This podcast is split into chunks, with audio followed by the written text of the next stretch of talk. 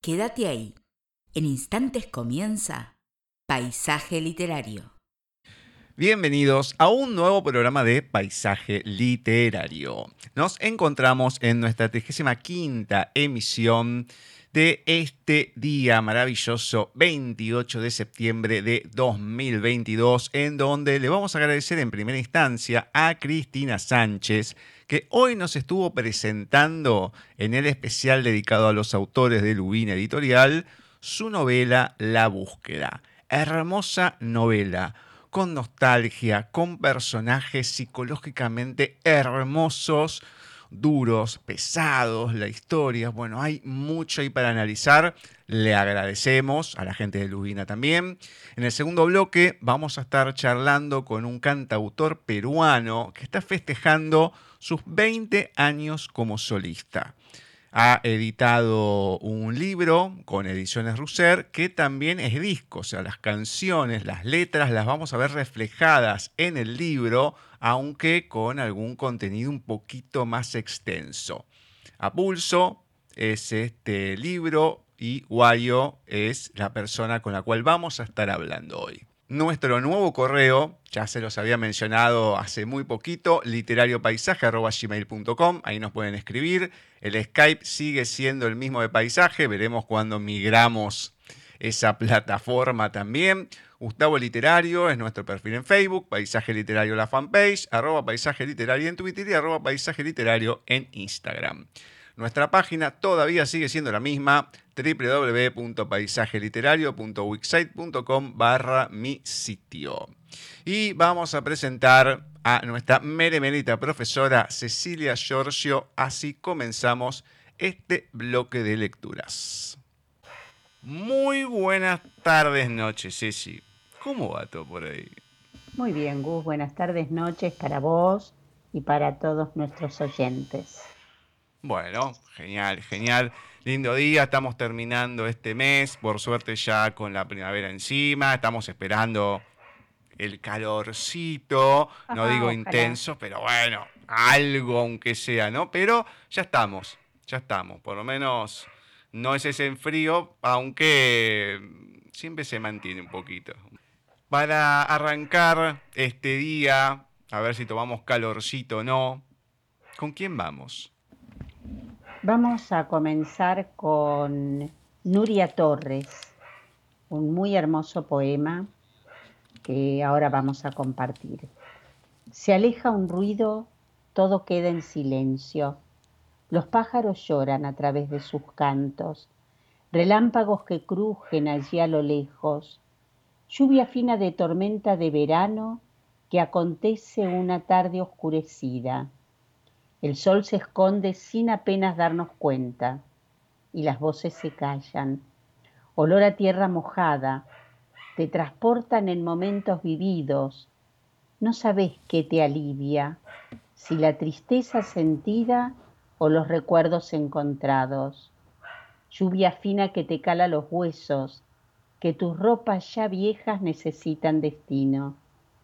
Sal, pequeña criatura de ese nido que las mudanzas de ideas te renuevan el hilo, costurero que enhebras la aguja en el agujero, que surces trapos viejos de años pasados, abre las ventanas de esa casa cerrada y las persianas bajadas, ese ruido que suena en tus oídos, que te sientes despierta por las mañanas, que de nuevo sale el sol por la montaña, Sal a buscar aventuras en el destierro de tus sentimientos, en el poder del amanecer, sentada en tu sofá preferido, con tu café entre las manos y el olor renovado. Ains, ese destino que nos da pan y vino, que nos pone en alerta con muchos latidos. Nuria Torres y su hermoso poema. Muy lindo, muy lindo. Muy bonito, muy bonito. Muy sentido, mucho el sentimiento en esta poesía. Oh. ya lo creo. Qué lindo, qué lindo. Bueno, la verdad que mm, buen comienzo para este programa, para este fin de mes, más que nada. Vamos a ver cómo sigue ahora Flavia y más oyentes. Hola Gustavo, hola Cecilia, ¿cómo están ustedes? Muy buenas tardes, buenas tardes a los oyentes de Paisaje Literario.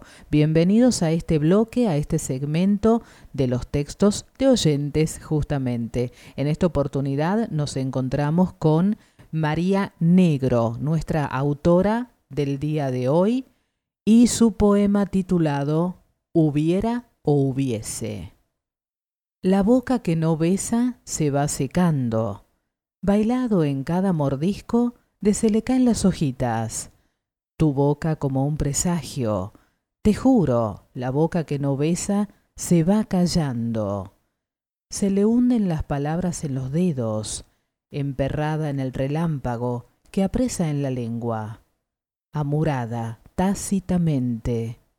La boca que no besa se va muriendo la pasión, ese rito hereje, huele a días sin sol subterráneo, a oscuridad de lo seco, y el fuego se pierde en el tabaco, como todo horizonte que apoya en sus labios, solo por sentir cosas que ya no quedan. Aspira la boca con fuerza, descansa suave la lengua, lamiendo el filtro. Y no, no es lo mismo. María Negro. Con este poema de María Negro nosotros cerramos este mes de septiembre de paisaje literario, lo cerramos a este bloque, ¿no? Por lo menos a este bloque de los textos de oyentes. Los dejamos en compañía de Gustavo y Cecilia, como siempre, gracias por todo y hasta nuestro próximo encuentro. Muchas gracias, Fla. Muchas gracias. Y a nuestra amiga también, María Negro, un beso gigante. Y mm, ya el hubiera, hubiese, da para mucho, porque encima yo siempre me pongo a pensar, ¿qué va? ¿Hubiera o hubiese? ¿Por qué uno o el otro? Siempre las cuestiones lingüísticas en ese aspecto no son lo mío, pero también con respecto al texto de ella, de María, creo que la humanidad ya tiene la boca muerta directamente de no hacer tantas cosas, de no decir tantas cosas, decir muchas pavadas, sí. Decir es lo que te iba a decir. eso decir lo que no se debe.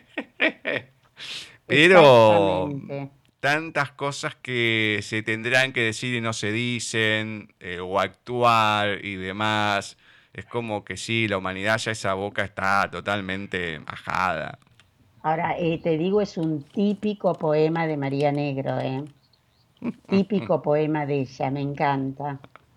Es muy lindo, muy lindo. Siempre te va dando alguna reacción, que es lo que provoca María Negro siempre. Sí, sí, sí, sí, sí. Desde que la conocimos con el manifiesto de las conchudas, ya de ahí, olvídate, ya cada vez que vemos algo de eh? ella te moviliza. Eso seguro. Bueno, voy a ir eh, ahora con uno de los natalicios que me encantan. Soldado, novelista, poeta y dramaturgo español, un escritor menor, Miguel Cervantes Saavedra, que nacía el 29 de septiembre de 1547.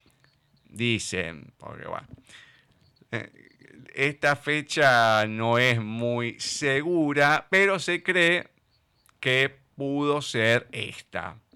Miguel de Cervantes Saavedra es la máxima figura de la literatura española, universalmente conocido por ser el autor de El ingenioso hidalgo Don Quijote de la Mancha, que está considerada como la primera novela moderna y una de las mejores obras de la literatura universal.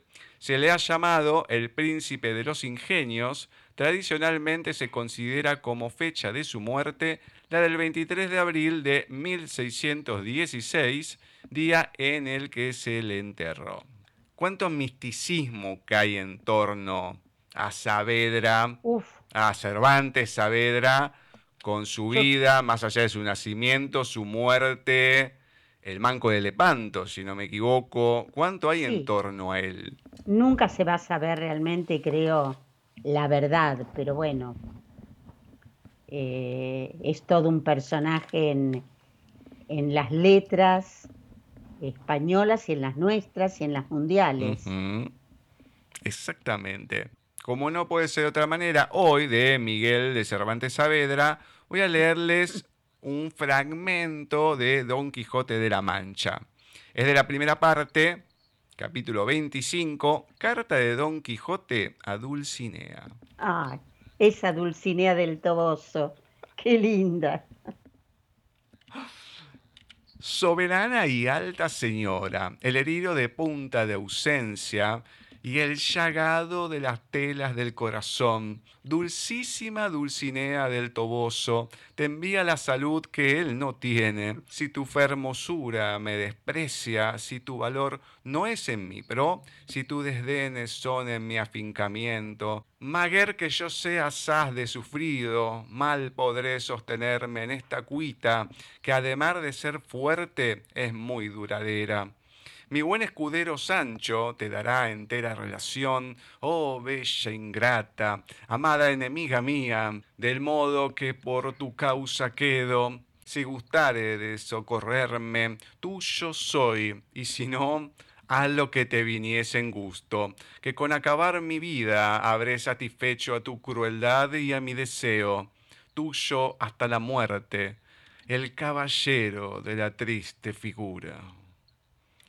Carta de Don Quijote a Dulcinea, Miguel de Cervantes Saavedra. Qué hermoso. Qué lindo este caballero andante, ¿no? Qué loco. Eh, pero realmente, cuánta falta nos hace un Quijote en este momento y también un Sancho, así puros, puros como los describe Miguel de Cervantes Saavedra. La que me encanta. Sí, si, y si no, bueno, más lo que te venga en gana. Ya está, matate.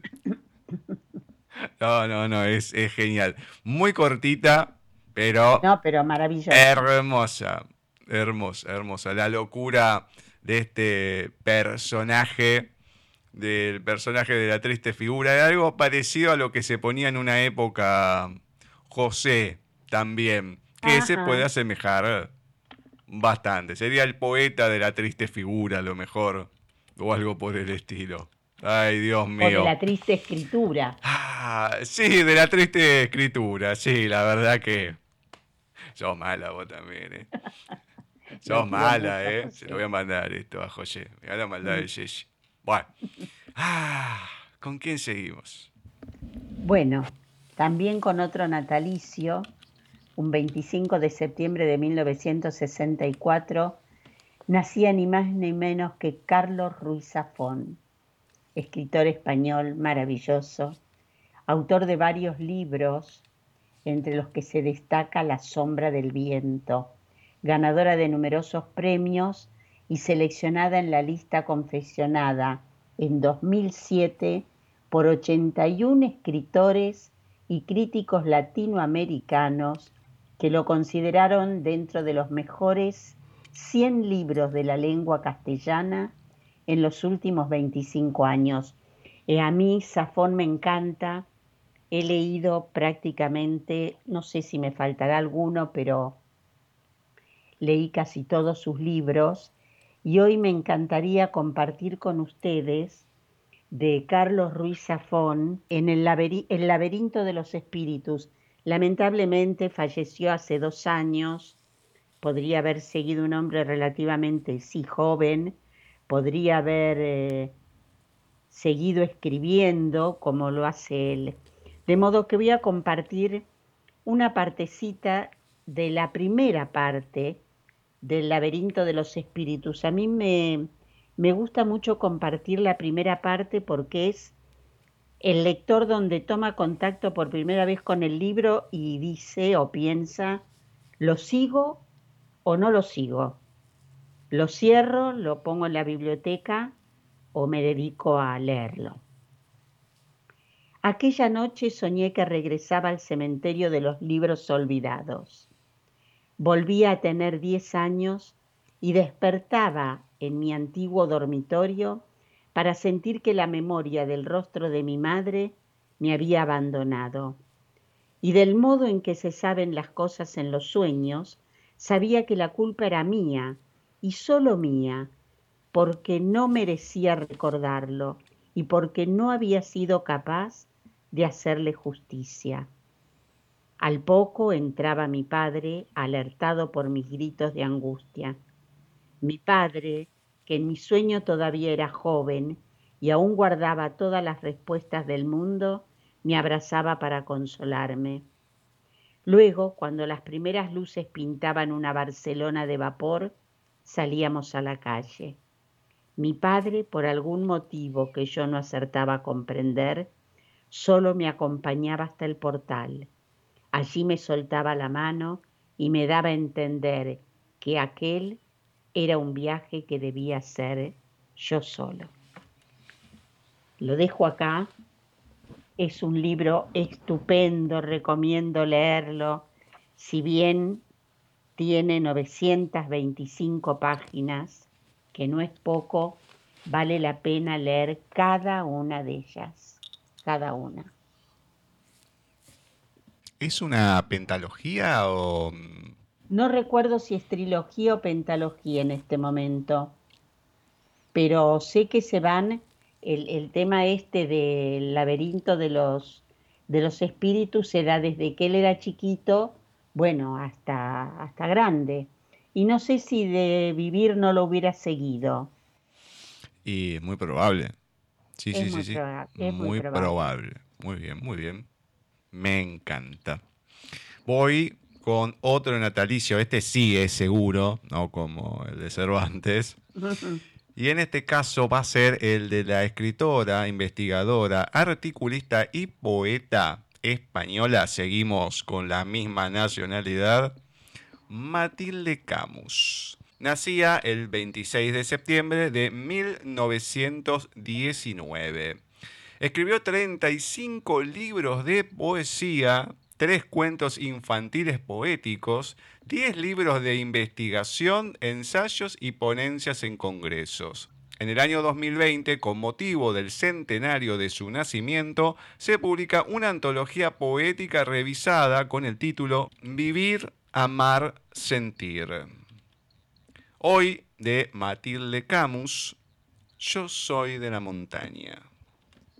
Yo soy de la montaña vertebrada, llena de húmedos pulsos de rocío, de campos soñadores, de arroyos cantarines y de ríos, de casonas hidalgas y de ruido de albarca en los caminos. Yo soy de esta vestida tierra herbosa, donde el sol nos envuelve con cariño, donde la bruma besa nuestros rostros y las playas se aroman con sus pinos soy de estas costas duras y norteñas, donde se encrespa el mar embravecido, donde hay temblor de algas, bajo espumas de armiño. Yo soy de la ladera más hermosa de nuestro litoral santanderino. Aquí la primavera es voz mojada, rompiéndose en fulgores y estallidos. Yo soy de la montaña, mal Matilde Camus. Ay, qué lindo vivir en ese lugar. Qué buena descripción, Gus. Mm. Qué hermosa descripción. Me encantaría estar ahí. Vos sabés que a mí la montaña me llama, me llama. Sí, no, yo todo lo contrario. No, no, no, no, Me voy a la naturaleza, pero ni mamado. Eh, muchos bichos, mucha cosa. No importa. No, es una belleza. Así, a vos que te siga llamando la naturaleza, que así te fue la última vez. Pero bueno, no importa. Acá tenemos. Ahí. Eh, sí, déjalo ahí. Acá tenemos cervosa, y antes que no lo mencioné con Cervantes, una palabra que a mí del libro me encanta, que es fermorosa. La palabra fermorosa es de, del Quijote mi palabra preferida. Me encanta esa palabra. Bueno, está bien. Son esas cosas que, bueno, ya no existen, porque, bueno, se dice hermosa, no fermorosa, pero es una palabra que tendría que volverse a usar. Eso no hay ninguna duda. Sí, volverse a usar esa en lugar de los chiques, miques, piques y toda esa Sí, olvídate. que ahora que no sirve para nada. Sí, olvídate, si pero bueno. no está de acuerdo, no me interesa, porque es horrible, horrible. Yo a mi nieta se lo estoy inculcando y ya lo tiene muy claro. ya lo tiene muy claro. Muy claro, que eso no sirve para nada. Bueno, esperemos que lo entienda. Sí, que lo entiende. Esperemos que lo entienda, sí. Bueno, ¿Con quién arrancamos la recta final? Con nuestro querido Gustavo Adolfo Becker y sus rimas. Hoy vamos a compartir la siguiente, que es muy conocida. Yo soy ardiente, yo soy morena, yo soy el símbolo de la pasión. De ansia de goces mi alma está llena. ¿A mí me buscas? No, no es a ti, no. Mi frente es pálida, mis trenzas de oro. Puedo brindarte dicha sin fin. Yo de ternura guardo un tesoro. ¿A mí me llamas? No, no es a ti. Yo soy un sueño, un imposible, vano fantasma de niebla y luz. Soy incorpórea, soy intangible. No puedo amarte. Oh, ven, ven tú, Gustavo Adolfo Becker. Qué rara que es. Parece más un cuento que otra cosa. De chica. Me encanta. No, no, no, es hermosa, pero es un cuento, más que otra cosa. Sí, sí, sí. Es un relato, sí, donde aparece el amor imposible, diría. Claro. Eh. el amor imposible. Hay amores imposibles y amores imposibles, pero porque son inaguantables a veces, ¿no? Pero bueno. Pero bueno, este es muy bonito. Sí, este parece que es de los buenos. Por lo visto. Bien, bien, me encanta. Bueno, vamos a ir ahora con Bani y Singulolo. Amiga, yo te vi doblarte, hundirte, caerte y volver a sonreír yo te vi terminar esa vida que ya no te bancabas y volver a ser vos. Tenías los ojos rotos de no dormir por fumarte un enrosque nefasto y pesado. Pero en el fondo querías salir de ahí, no te cerraba. Luchabas por cambiar esa profecía autocumplida. Sé perfectamente que cuando queremos probarnos algo, vamos hasta el fondo. Yo te vi asqueada de todo, ya sin miedos, sin tristeza con la mirada podrida de tanta enfermedad, y tuve miedo que no pudiera frenar a tiempo, te lo juro, tuve miedo, pero recordé que se trataba de vos. Vos siempre te bajas a tiempo. Te fui a ver y te noté clara, con esa chispa que nunca nadie te pudo sacar, tan en calma como pegarse una siesta en Rivendell, pero fuerte como acero valirio. Te miré a los ojos y supe que habías hecho volar todo, lo supe. Ya no te importaba tener razón. Revoleaste la granada adrede porque no querías que quede nada, a pesar de que te zumbaran los oídos por un rato. No solo eso, también te quedaste a acomodar los escombros para que el otro se quedara sobándose el ego y creyendo que la decisión no la tomaste vos. Te miré a los ojos y te vi, eras vos, siempre fuiste vos, como si hubieses elegido pasar por lo peor antes de abrirte a lo mejor y, como de costumbre, saltaste justo a tiempo. Yo te vi matar esa vida que ya no te bancabas y después volver. Yo te vi meterle barreta a los zombies sin pestañear. Yo te miré a los ojos y supe que en ellos llevabas una bomba. Yo te vi caminar putamente hermosa, hermosa, como a quien le importa una mierda el desastrito que dejó atrás. Singololo estrellada. Muchas gracias, Vani. Muchas gracias a Cintia también, como siempre. Y es un texto que va cargado de un cierto mm, sentimiento, que no digo que Cintia no tenga así, de este tipo de textos, pero es duro entre lo que ella va viendo en la otra persona y el cómo la otra va pasando por varias destrucciones. Bien, sobrevivió a todo, eh, el tema de la marihuana claramente de lo que va diciendo, pero es como una autodestrucción permanente, aunque dice que bueno, que salió de todo, que ella tiene que salir, que no puede quedar ahí. Es un texto... Mm, es extraño en ella. Sí, sí, sí, sí. Bueno, hay que ver, lógicamente, como todo, qué motivó para que escribiera esto, ¿no? Porque seguramente alguna situación con una amiga, algo, pero es uno de los textos, creo, mm, más pesados y duros a nivel emocional que se le encuentra. Muy realista. Totalmente, o sea, mucha jerga eh, argentina, argenta, pero eh, pesado, pesado, denso. Bueno, esperemos que mm, sea la situación que sea con la amiga que pueda ir por otros rumbos. Eso.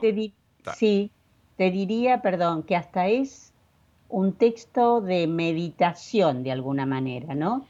Como para leerlo y pensarlo y y ver qué pasa con todo esto, que no le pasa solamente a la persona a la que, si es así que existió o existe, a la que se lo escribió Cintia, sino que hay mucha gente en este, en este estado. Bueno, eh, ya veremos cómo, cómo van pasando los demás textos. ¿Con quién terminamos? Terminamos con nuestro querido Adolfo Barrera de su libro Palmeritas, que también va llegando a su fin, Palmeritas. Mm. El polvillo que se junta con los días en el parabrisas del auto sirvió para grabar la silueta de la pelota. Calle de tierra, suele ocurrir. El Renault 12 del vecino, los chicos solos y la cuadra en una siesta de mundo entero. Los demás coches estacionados, algunos cuidados con obsesión, eran un signo. Los adultos habían habitado hasta no hacía mucho tiempo planeta y pronto volverían a recorrerlo. Pero la pelota fue justo a dar previo estruendo en el capó rojo del auto, exactamente sobre el vidrio. No pasó nada, solo fue el ruido, el susto, uno que corrió con enorme valentía a recuperar el balón para volver hasta la esquina. Igual hubo una pausa, los niños espiando para ver si el vecino salía enojado como otras veces. Esas situaciones ocurren cuando el partido está vibrando y a pesar de los prometidos cuidados iniciales, alguno se desmadra en un despeje. Le fue a ocurrir al que más autoridad futbolística tenía, porque integraba las inferiores del Deportivo Norte. El resto no sabía qué decirle. Tuvieron reproches cruzados y más ganas de continuar el partido en la siesta imperturbable. Podrían seguir. Uno preguntó si mejor no jugaban a otra cosa. Nadie le contestó. Volvieron a la cuadra y todo continuó con naturalidad. El mundo se despertó tranquilo y hasta más bonito la gente de mejor humor, el dueño del Renault 12 salió con un balde y unos trapos para limpiarlo. Al observar el vidrio vio la estampa del balón, perfecta. Insultó en varios idiomas. Luego se rió, se dispuso a limpiarla. Le gustaba vivir en un barrio en el que los chicos jugaban en la calle. Pasó el trapo por la silueta de la pelota. La marca no salía. El resto del vidrio iba quedando impecable. En cambio, la silueta estaba ahí. No se iba. Insistió en limpiar con más fuerza y no hubo caso. Entrada la tardecita, abandonó algo frustrado la tarea. Al día siguiente, los mismos niños que espiaban disimulados la tarea del vecino intentaron ayudarlo y borrar la huella de la desmesura. Tampoco lo lograron. Nunca más salió. Quedó allí. ¿Para siempre? No puede saberse. Con los años el hombre vendió con dolor aquel noble vehículo con la pelota de fútbol dibujada en el parabrisas. Así se fue un pequeño detalle de aquel tiempo. Esta es una fábula de barrio, muy simple, mil veces y mejor contada por otros. Los chicos que jugaban crecieron. La pelota se rompió y fue reparada hasta que no sirvió más. El vecino envejeció. El auto ya no está. La cuadra parece de otra ciudad y a la vez hay marcas imborrables. No hay cómo ni para qué sacarlas. Palmeritas de Adolfo Barrera. Ah, ¿Cuántas cosas que hay para sacar de este cuento? montones. El Renault 12 es toda una institución en Argentina de años, años. Acá tuvimos Renault 12, mi tío tuvo Renault 12. Todos, todos. Es un auto que no sé por qué. No sé si hoy se encontrará, no sé si hoy se encontrará alguno perdido por ahí, pero siempre era uno de los que más encontrabas. Hasta que yo perdí la vista, seguías viendo Renault, 12, por todos lados. Por todos lados. Pero mm, esas cuestiones de, la, de las marcas del barrio y que claramente fueron mutando a otra cosa acá como en todos lados, ¿no? Y que uno ve después de un tiempo y que, no sé, te parece mentira. Yo no me quiero imaginar cuando recupere la vista lo que va a ser. Oh, otro mundo. Del 2003 ahora salir, y yo creo que... Te vas a encontrar en otro planeta, Gus. Totalmente, no, no, no, va, ni, ni las veredas van a ser iguales. No, no, no, no, no, no, nada, nada. Va a ser algo parecido cuando iba a San Bernardo que de un verano a otro ibas y estaban casi todos los negocios cambiados. Claro, claro. Una cosa así, sí, la fachada, todo seguía igual, pero los negocios distintos. Pero eh, esas cosas que te van quedando de la infancia, que parecen mentira, que uno dice, bueno, esto va a ser para toda la vida y, y van muriendo, va desapareciendo. lamentablemente, no, no, no, no. Ahora, uno va pasando por esos lugares y aunque ya no esté, lo visualizás. Obvio. Ves eso que estaba ahí. Es algo increíble que termina pasando con uno también, ¿no? Pero, eh, no sé en otros lados, pero acá en Capital los edificios vienen tomando todo. Casa, abajo, un edificio. Es como a los pavotes, aunque sea una casa de dos por dos, te la tiran, edificio como que se está perdiendo un poco. que van avanzando. Sí, no, no, el barrio es como que ya está dejando de, existir. Pero bueno, eh, la nostalgia, digamos. En el bloque siguiente vamos a tener una entrevista especial porque si bien iba a estar la semana siguiente o en realidad el mes siguiente, la adelantamos porque en octubre tiene una gira importante por toda España, cantautor peruano, Guayo, que nos va a venir a presentar no solamente su libro, también disco, porque es ambos a pulso, en donde vamos a ir analizando muchas cosas, de las letras, de lo que cuenta, de las cosas cómo fueron pasando de canción a canción. Bueno, hay mucho, mucho para hablar con él en el siguiente bloque.